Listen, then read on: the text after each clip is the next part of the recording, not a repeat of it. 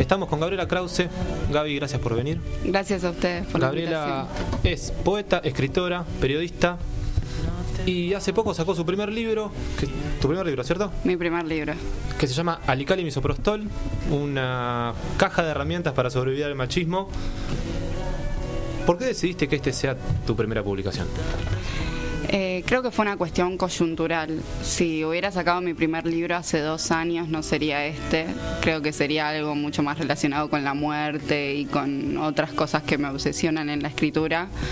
Pero justo se me dio por publicar mi primer libro este año en torno a la discusión del debate del aborto y a, a todas las discusiones que está dando el feminismo y me pareció que como comunicadora feminista justamente eh, no, no podía elegir hablar de otra cosa. Así que mm, me pareció la temática de, para este momento. Capaz en otro momento saqué algo que no tenga nada que ver. Ojalá, de hecho. Pero mm, para esta primera publicación me pareció que el, el momento era de decir estas cosas. Sí, sí, en este momento te viste interpelada para hablar de esto. Quisiste escribir de eso y me parece que, ¿no? Digo, ¿y qué, eh, ¿por, qué, ¿por qué en poesía? ¿Por qué en poemas? Eh, yo eh, escribo desde muy chica y cuando empecé a escribir escribía todo en prosa. Y mm, hace tres años fui a un taller de poesía, de escritura en realidad, y la mujer que daba el taller me pidió que lleve eh, tres textos míos. Le llevé tres textos y la mina me dijo, esto está buenísimo, pero vos no te das cuenta que vos escribís poesía.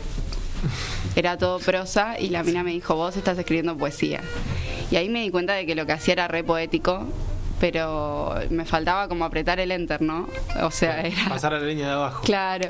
Y cuando me di cuenta de eso, fue como liberador y me empezó a pasar de, de empezar a escribir poesía por todo. O sea, capaz eh, veo una cosa y me surge. No, no, pienso mucho lo que escribo tampoco, es la realidad. Eh, tengo una idea original y empiezo a escribir, a escribir, a escribir, a escribir y es el formato que me sale.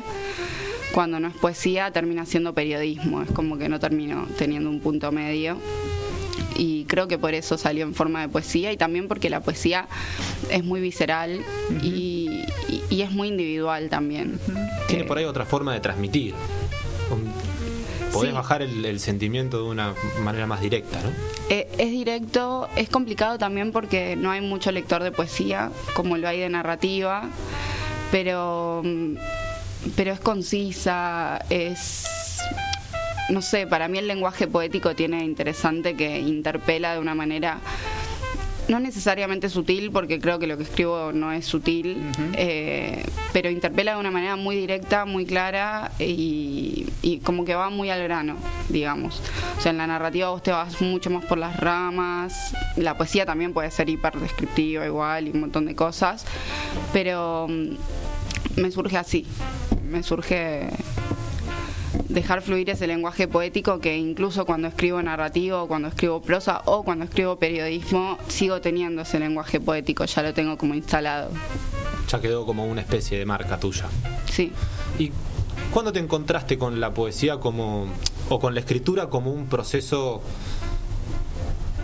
voy a hablar del libro, el libro pareciera tener momentos hasta de catarsis, de, uh -huh. de, de, de, de, ofensa, en, en, que se te percibe ofendida. ¿En qué momento llegás a la escritura para atravesar esos procesos? Eh, empecé a escribir cuando tenía siete años. Eh, tenía un cuadernito rojo de poemas que eran todos sobre amor y desamor no entendía un carajo que era el amor, pero me gustaba escribir. Ay, ay, ¿Pero los escribías vos? Los escribía yo, tenía Mira. poemitas tipo cortitos, todo con rima, nada que ver. Y después eh, empecé a escribir como para descargarme cada vez más, ya más de grande. Y a los 14 años falleció mi vieja y explotó eso.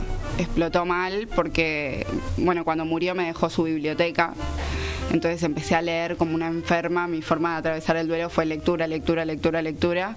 Y de la lectura nace muchas veces la, la escritura porque te das cuenta de que hay gente que canaliza de esa forma y, y las palabras se van como agolpando adentro de uno. Entonces me, me empezó a pasar eso y empecé a escribir textos hiper depresivos sobre la muerte y el dolor y un montón de cosas. Y con el tiempo le fui empezando a dar forma y la catarsis se fue convirtiendo en algo como más político, más, o sea, visceral, pero más consciente. Ahí va, dirigido. Yo creo que lo visceral en el libro lo que tiene es que es efectivo. Por lo menos a mí me, me dio esa sensación. A mí muchísimas partes eh, que lo estaba leyendo me, me dejaba vibrando. Y me parece que la- las palabras que utilizás, de cómo las representás, o sea, me parece que justamente eh, cumplen, cumplen el objetivo porque te, que, te quedás, wow, Tecleando. te tecleando, te toca. El libro te toca. Porque ah, te toca. No hay mucha más vuelta, es- no hay mucha más vuelta que darle. Me parece que está bueno eso. Eh, eh, Es muy zarpado eso, porque, mm, como decía, la poesía para mí es muy individualista. Y yo no escribí pensando en tocar a alguien. Pero mm, hasta ahora con toda la gente que hablé me dijo lo mismo, como que como si estuviera apuntado a tocar. Y la verdad es que en realidad eh, es una catarsis, pero es una catarsis de una mujer que vive en una sociedad machista. Entonces es como muy difícil que no interpele una mujer que está animándose a contar esas violencias. Aunque no sea intencional, digamos. Sí, porque de alguna manera esas violencias que en este momento se están visibilizando son tan cotidianas que lo que hace el libro es decir, loco, pará, esto, esto es todo el tiempo, esto es cotidiano. Eh, uno si cuando habla con, pareja, con compañeras, con, te dicen esto es todo el tiempo, esto no es ahora, esto viene pasando desde siempre, ¿no? una naturalización de la violencia. Sí, de hecho, la, natura- la naturalización que vivimos muchas veces nosotras mismas y que el hombre, por más que acompañe, a veces no puede ver porque son cosas muy puntuales y muy pequeñas a veces que vivimos y que no sabemos cómo, porque podemos contarlo y parecemos unas exageradas, eh, pero tal vez contarlo de esta manera también más poética hace que baje la exageración porque, porque la violencia que carga la poesía también lo, lo muestra de otra forma, digamos.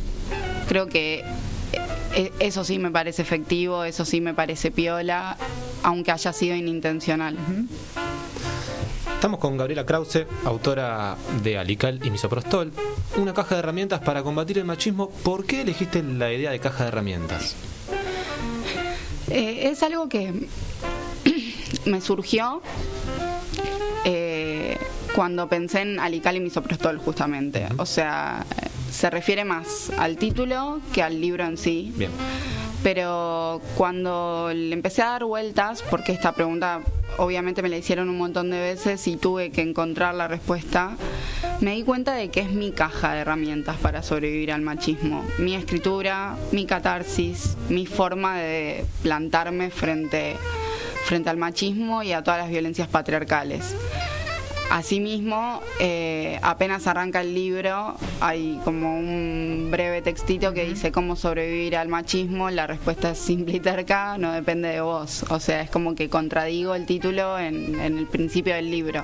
Y eso es justamente porque no creo que en el libro haya respuestas para nadie respecto de cómo sobrevivir al machismo, porque ni yo sé cómo sobrevivir a él pero creo que sí es una forma de pasarlo de manera más amena, digamos, de poder con- contar mis experiencias, me purga un poco, también es eso.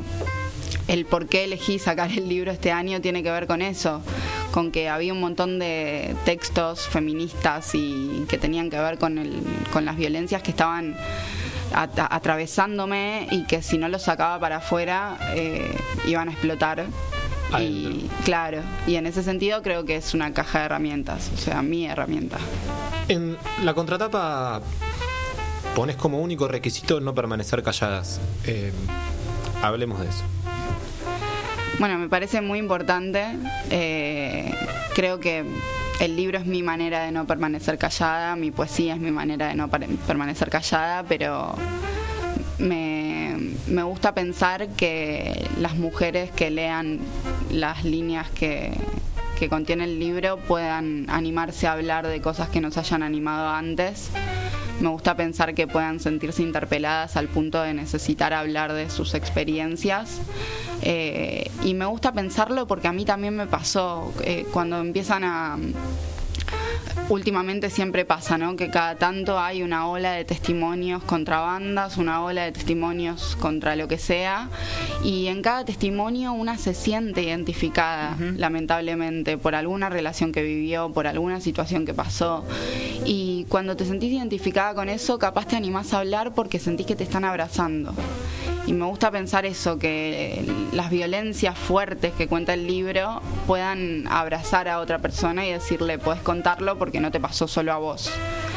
Creo que lo indispensable es no permanecer callada justamente porque porque al machismo se lo combate así, nombrándolo en voz alta y, y también nos purga a nosotras hablar y nos hace pasarlo de otra manera y porque no hay nada que tema más el patriarcado que a una mujer que habla y que grita. Y en ese sentido, ¿qué opinión tenés con respecto a lo que es la representatividad? Eh, ¿Te sentís, si bien decís que es tu caja de herramientas, eh, a la vez decís que es una forma de abrir los brazos para abrazar a otra persona? Eh, ¿Qué opinión tenés respecto de la representatividad en, desde la gente que decide tomar la voz. ¿En qué sentido? En el sentido, si crees que, a través de un libro podés representar otras historias, podés representar a otra persona, eh, y si, si te cabe hacerte cargo, digamos, de esa representatividad.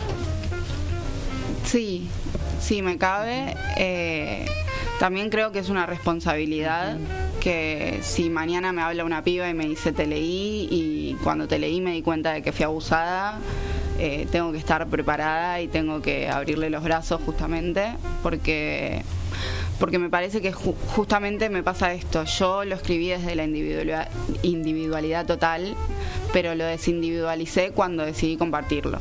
Y a la hora de compartirlo se convierte en político, porque todas nuestras experiencias son políticas en ese sentido. Y, y me parece que tengo que, o sea, si abrí los brazos, los brazos tienen que quedar abiertos. El libro está disponible para cualquier piba, pero yo también después de eso y de todo ese proceso sigo estando disponible, digamos. Estamos con Gabriela Krause, autora de Alical y Misoprostol. ¿Tenés ganas de leer algo? ¿Algún pasaje? Dale, ¿Algún un poema? Dale. Leo el primero, que me gusta mucho. Dale. Dale. Se llama Misoprostol. Aborto. Aborto la planchita que me alisa los rulos, que según Cosmopolitan no debo llevar. Aborto los tacos bien altos. Prefiero la comodidad de las lonas. Aborto la moda. No me queda bien la remera cortita, no me gustan los colores chillones y los lentes de sol en mi cara no se ven para nada bien. Aborto el pelo rubio, la música de los 40 principales, el amor de diarios de una pasión y de Summer. Abordo la sexualidad que me imponen. A mí no me cogen, yo cojo. Aborto la, aborto la sonrisa full time, la cara siempre maquillada, el amor eterno con un hombre que no me da amor ni amo. Aborto la cuenta abultada en el, en el banco, las vacaciones all inclusive, las fotos en una playa del Caribe, los llantos con rímel corrido, la panza bien chata con piercing, las revistas que enseñan a mentir para gustar. Aborto hacer el amor con velas encendidas, pétalos de rosa y boleros. Hago nacer el sexo sucio, sudoroso, de Great Chick in the Sky y la cara de puta despeinada pidiendo más. Aborto a los tipos que me dicen en la calle lo que quisieran hacer con mi cuerpo. Aborto a los tipos que en la calle hacen lo que quieren con él. Aborto a las políticas que me imponen la, la elección. Si mi cuerpo es territorio, aborto a cualquiera que decida por él. Me nazco. Así abre Alical Misoprostol. Eh, invitamos a todos a, que lo lean, a todas a que lo lean. ¿Cómo pueden conseguir este libro? Pueden hablarme a mí por redes sociales. En Facebook soy Gachi Krause, en Instagram Gachi Krause también y en Twitter Gabu Krause. Y si no, también pueden entrar a la página web de Tinta Libre Ediciones, que es tintalibre.com.ar, eh, y se puede pedir online en todo el país. Bien. Gaby, eh, ¿cómo construiste el lenguaje, el tono en el que está escrito el libro? Eh, lo construí mientras construía mi lenguaje.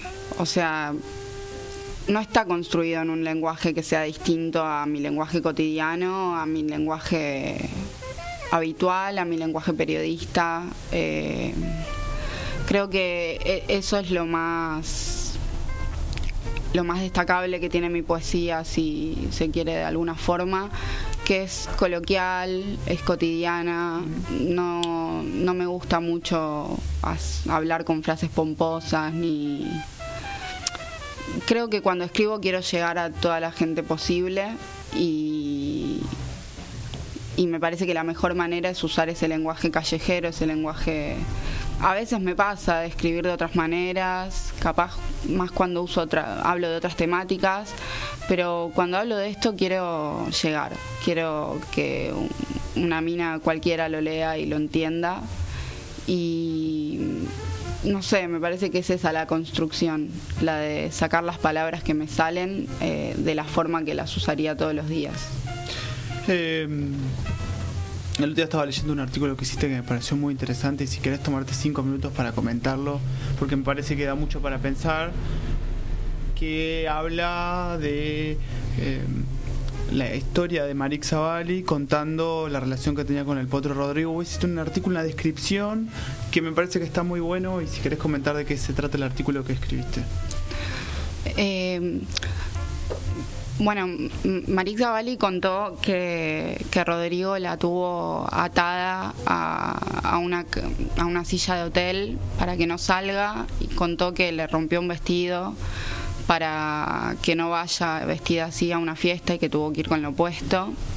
Y contó cosas así y lo contó con una sonrisa en la cara. En un canal de aire, en un prime tele- time. prime time Prime time. y quiero que comentes qué, cuál fue la actitud de los de, de la mesa. Bueno, eh, en la mesa hubo gente que capaz se horrorizó un poco. Hubo un conductor bastante irresponsable que no dijo nada, que es una persona de la que ya estamos acostumbradas a las tibiezas, pero que igual molesta. Eh, y bueno, lo que yo planteaba era un poco esto. eh, que, que hay mucha irresponsabilidad mediática a la hora de, de hablar de estas cosas, pero también hay responsabilidad desde el lugar de los medios como nosotros, que somos distintos, que buscamos darle una vuelta de tuerca a todo esto y que apuntamos solo contra Marixa, como si el único culpable no fuera Rodrigo Bueno. Claro. Eh, yo al otro día estuve mirando notas de, de revistas piolas, de portales compañeros, y, y era todo esto, decir que Marixa estaba naturalizando, que Marixa hacía esto, que Marixa hacía lo otro. Como si no fuera que ella todavía está inmersa en una violencia que no está pudiendo ver. Y me parecía interesante desarmar un poco ese discurso, incluso desde los medios no hegemónicos que estaban culpabilizando nuevamente a la mujer, tal vez sin quererlo, tal vez buscando eh, concientizar incluso, pero de una manera que no me parecía correcta. Sí, que había una figura a la que, que no había que pegarle porque había una película estrenándose también. Totalmente, y porque está muerto. Y porque está muerto. y porque está muerto porque sigue y siendo ya- ídolo. total eh, es como eso eh, duele eh, yo escribí la nota y y una de mis compañeras de la revista me, me decía estoy llorando no, no la puedo publicar Porque a mí me parece que lo más importante es eso, porque vos haces un paso superador. No es Marik Zavalli, no es Rodrigo, sino es todo lo que se reproduce y todo ese discurso que sigue girando, que sigue estando en los medios de comunicación en, en hegemónico me- y que a veces el recorte queda muy chico. Y digo, y queda individualizado en una persona que es como decir vos, es obvio que ella tampoco puede visibilizar ese tipo de violencia que, que ejercían sobre ella. Es que es muy difícil dar cuenta de que una está siendo violentada en el momento y es difícil incluso años después. Yo tuve una relación de tres años que fue hiperviolenta y me di cuenta ahora. y la tuve a los 16. Eh, me costó años darme cuenta, me costó m- muchas lecturas feministas, me costó leer a otras compañeras, me costó leer testimonios. Eh, entiendo que le pueda pasar, que ella de hecho habla de que era un juego, de que él era pasional, como si la pasión fuera eso. Y me parece que una persona que habla así todavía no se dio cuenta de lo fuerte que es lo que vivió. Eh, entonces a mí me interesaba como remarcar eso y también remarcar que en un programa que se llama Podemos hablar, debería poderse hablar de esas cosas. O sea, no... Si no se, le, no se le dio un pasito de interpretación, no se le dio una vuelta de tuerca. En realidad, pues, nadie en ese momento dijo nada más. No, Fue un silencio incómodo de estudio y terminó ahí. Sí, quedó en hacerse los boludos, me parece. Podemos hablar, le faltó entre paréntesis de lo que nosotros queremos. Totalmente, totalmente, porque no es la primera vez que pasa tampoco. No, no, porque ha pasado y es algo muy muy común, incluso en las temáticas que se tocan, eh, nada, se siguen eh, desarrollando determinados temas que es lo mismo. Eh. Gaby, ¿cómo sentís o observás eh, justamente todo este contraataque del sistema opresor a nivel redes, a nivel en la calle, a nivel reacción ante publicaciones como la tuya, eh, ante formas de pararse ante el mundo como la tuya y de tus compañeras. Perdón, no. digo, si, si, si percibís o, o si evaluás que el, que el sistema, que el machismo, que, que, la sociedad machista está metiendo, intentando meter un contragolpe contra todo este movimiento intentando volver a, oprimir, a reprimir, a, a, lo que es la mm, militancia contra el aborto, la militancia contra la educación sexual, la idea de salvar a la familia. Los colectivos eh, LGBT han aparecido últimamente esta semana muchísimas denuncias de agresiones que, han, que sufren compañeros. Me parece terrible, me parece que es justamente esto que decía antes de que el único requisito es no permanecer calladas y que eso es lo que más les duele. Creo que en el último tiempo estamos cada vez menos calladas y eso hace que cada vez se levanten más. Se formó un partido celeste de repente. Eh, no solo se formó un partido celeste, están con esto de mis hijos no te no se me con mis hijos no se metan. Hoy leía sobre una piba que en el colegio, gracias a la ESI, pudo contar que había sido abusada sexualmente. Eh, la ESI no es solo aprender a ponerse un preservativo, es terrible que haya padres negándose a que sus hijos puedan reconocer signos Gente de abuso. que se a los colegios a, impedir clases, es una barbaridad. Es terrible, es terrible que porque por un lado tenés a la gente que lo hace con mucha mala leche, por otro lado tenés gente muy desinformada que realmente está comprando ese discurso y creo que cada vez se están levantando más, lamentablemente. O sea, a mí me encantaría decir, no, el feminismo está copando todo, pero es una burbuja es una burbuja en la que vivo yo, entro a Twitter y es todo color de rosas porque es la gente que yo elegí seguir. Sí, sí, sí, eh, pero la verdad es que hay un movimiento muy fuerte tratando de frenarlo. Y cada vez más, sobre todo eh, lo que está pasando en Brasil es una gran muestra de, la resistencia que está teniendo. Un candidato a presidente, a primer mandatario, que tiene expresiones no solamente en contra de los colectivos, en contra de la diversidad de género, sino contra los pobres, o sea, es como hay un gran retroceso en eso y hay un discurso hegemónico que está teniendo mucho más fuerza, ¿no? Claro, es que el, fascismo de repente no está mal visto. Eh, es como... Perdón, no lo quería decir, es verdad. el fascismo está de nuevo. claro, pero, pero no está mal visto. O sea, a mí lo que más me flashea es que haya jóvenes con ese discurso, porque de una persona grande, capaz ni siquiera te lo, justifico. pero... Claro, pero hay pibes del colegio que piensan así, hay pibes, hay pibas del colegio diciendo yo soy machista, como orgullosas, porque es su manera de hacer amigos, capaz. Es como muy fuerte. Eh, creo que sí, sí, el otro día teníamos una charla después del programa y hablábamos de un personaje que para mí es nefasto, pero es muy peligroso, que es muy conocido, que se llama Agustín Laje. Eh, yo le decía, él me dice, yo no lo conozco. Le digo, Agustín Laje. Yo tampoco lo conocía y empecé a indagar porque me di cuenta que el flaco tiene mucha llegada y reproduce un discurso muy elemental, pero tiene mucha efectividad. Entonces, por eso también creo que atraviesa tantas, tantas barreras y tantos pibes. ¿no? Y digo, es para nos, nos tiene que interpelar también a, los que estamos, yo me creo que estoy del otro lado, de Agustín Laje, a ver cómo eh, distribuimos nuestro discurso, también para que llegue y para que tenga una efectividad. Sí, yo esa, esa es una, una discusión que tuve con muchas compañeras un montón de veces. Creo que hay que repensar la comunicación. Eh, no, no solo repensar la comunicación, sino ser críticas también con nuestro feminismo, porque es muy importante, no es que el feminismo es perfecto, que nuestra comunicación es perfecta. Eh, me ha pasado debatirlo cuando en encuentros de mujeres, por ejemplo, he visto que, que como siempre se pintan las calles, ¿no? Perfecto, vamos a pintar calles. Están matando mujeres, la verdad no me importa la calle.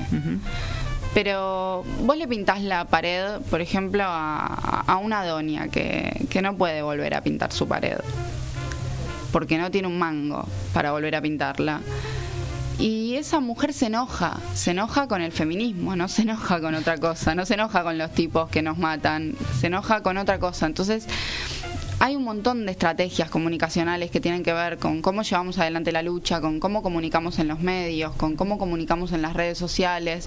Creo que hay muchas mujeres que tienen una responsabilidad política hoy en día porque son leídas como referentes, como Agustín Laje, que es leído como referente, lamentablemente que tienen que tener responsabilidad política y responsabilidad discursiva sobre todo.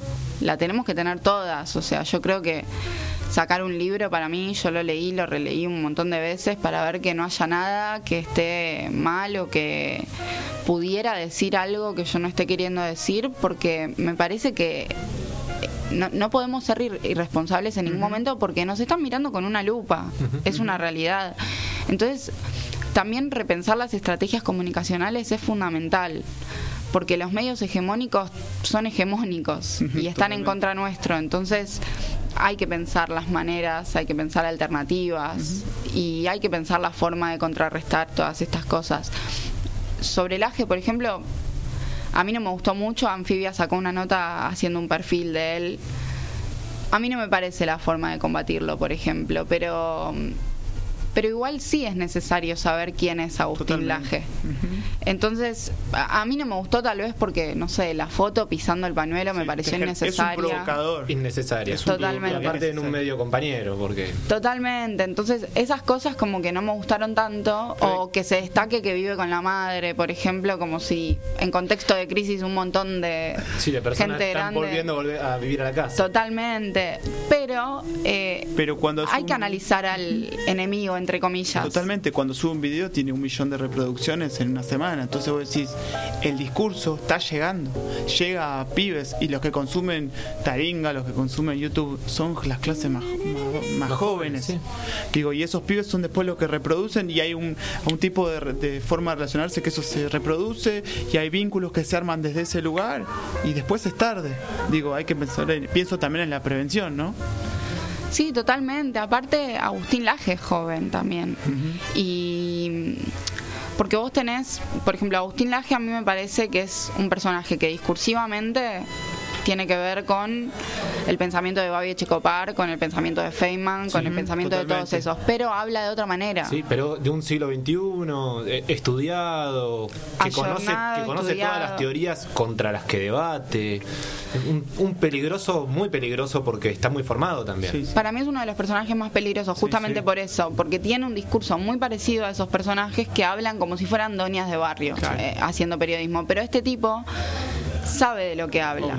Y eh, apela a postulados biologicistas, naturalistas. Entonces, cuando apela a que es lo más tradicional, lo más conservador, es apelar a los postulados biologicistas, donde nos reduce como sujetos biológicos y desde ese lugar te contradice tu posición de sujetos sociales y de la construcción social del sujeto. Entonces, por ahí esa es, esa es su gran su gran espada. Y me gustó mucho una cosa que dijiste recién, que quería que la desarrolles, en que creo que también lo decís de alguna manera en el libro, que de alguna manera no querés quedarte en la superficie. Y tenés un par de, de- poesías que apelan incluso a, a tus propias compañeras de género, que como le está diciendo, no nos quedemos en la boludez de la remera. ¿Está bien lo que estoy diciendo? Sí. Digo, vamos al, vamos al fondo de, de- de donde se produce el, el ejercicio de la violencia, no en no sé, la representación de Frida Kahlo, sino y vamos mucho más profundo. Sí. Eh, justamente eh, es esto de desarmar el feminismo, porque estamos todo el tiempo analizando el machismo y desentrañando y deconstruyendo el machismo y las conductas machistas y todo, pero capaz no nos tomamos tanto tiempo en analizar el feminismo como analizamos al machismo. Me parece que es igual de importante porque en cierta manera nosotras heredamos el feminismo, no lo inventamos nosotras. Y muchas veces seguimos como una línea que es la que ya venía. Y no nos ponemos a pensar eh, que las cosas cambiaron, que el machismo cambió, que el mundo cambió, que nuestro país cambió y que un montón de cosas cambiaron. No somos las mismas mujeres que lucharon por el derecho al voto, por ejemplo. Nosotras ya nacimos con derecho al voto, ya nacimos con un montón de derechos que nuestras generaciones anteriores no podían ni siquiera imaginar. Entonces me parece que es muy importante que estemos desarmando las dos cosas por igual y que desarmemos también qué rol ocupamos nosotras en esa lucha. Qué rol ocupamos y y cómo combatimos esa violencia que tenemos que desarmar. Y bueno, ni hablar de justamente no quedarse en una remera con una frase porque no sirve de nada, como no sirve de nada tener el pañuelo verde puesto si no entendés realmente por qué estás luchando por el derecho al aborto.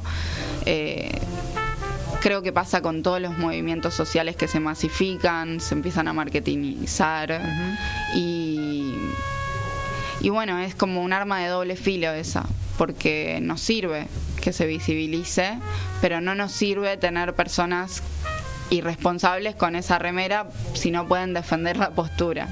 Entonces es como medio que en eso es importante ir al hueso y, y, pensar, sobre todo pensar. Eh, yo estoy todo el tiempo pensando si está bien o si está mal lo que digo, capaz digo algo y me doy cuenta al toque que está mal y lo empiezo a profundizar. Me parece que justamente es eso, como que conceptualizar es politizarnos también, entonces es importante. Y hablando de eso, en, en el libro agarras conceptos, digamos, que usa el otro lado para atacar al feminismo y, los reinterpretás para intentar ponerlos de tu lado. Eh, usas puta, usas feminazi y varios conceptos más. Eh, ¿Cómo decidiste eso? ¿Por qué lo haces? Porque creo que lo más importante para nosotras es recuperar el lenguaje. Todo eso que nos quieren poner en contra es importante que lo retomemos. Me pasa con la palabra manada, que se volvió muy negativa después de lo que pasó en San Fermín, que violaron en grupo a una chica y se llama La Manada, digamos, el grupo que la violó. digamos. se, eh, nombra al, al, grupo de pibes como La Manada. Al grupo se lo nombra como La Manada. Y para mí La Manada somos nosotras por ejemplo. Entonces me parece importantísimo retomar todo eso y volverlo a nuestro favor. Nos quieren decir feminazis, bueno, ¿por qué nos dicen feminazis? ¿Por qué nos dicen putas? Creo que nos dicen putas porque somos libres. No nos dicen putas porque seamos prostitutas, nos dicen putas porque nos animamos, porque exploramos nuestra sexualidad. Entonces, bueno, sí, somos putas.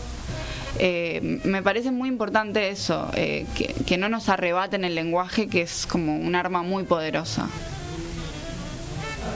¿Algo más? Gaby, te agradezco muchísimo por venir, se nos acaba el programa. volando. Eh, se nos pasó volando la nota. Una vez más, ¿cómo pueden conseguir Alical y Misoprostol? Me pueden hablar a Facebook, que es Gachi Krause, a Twitter, que es arroba Gabu Krause, a Instagram, que es arroba Gachi Krause.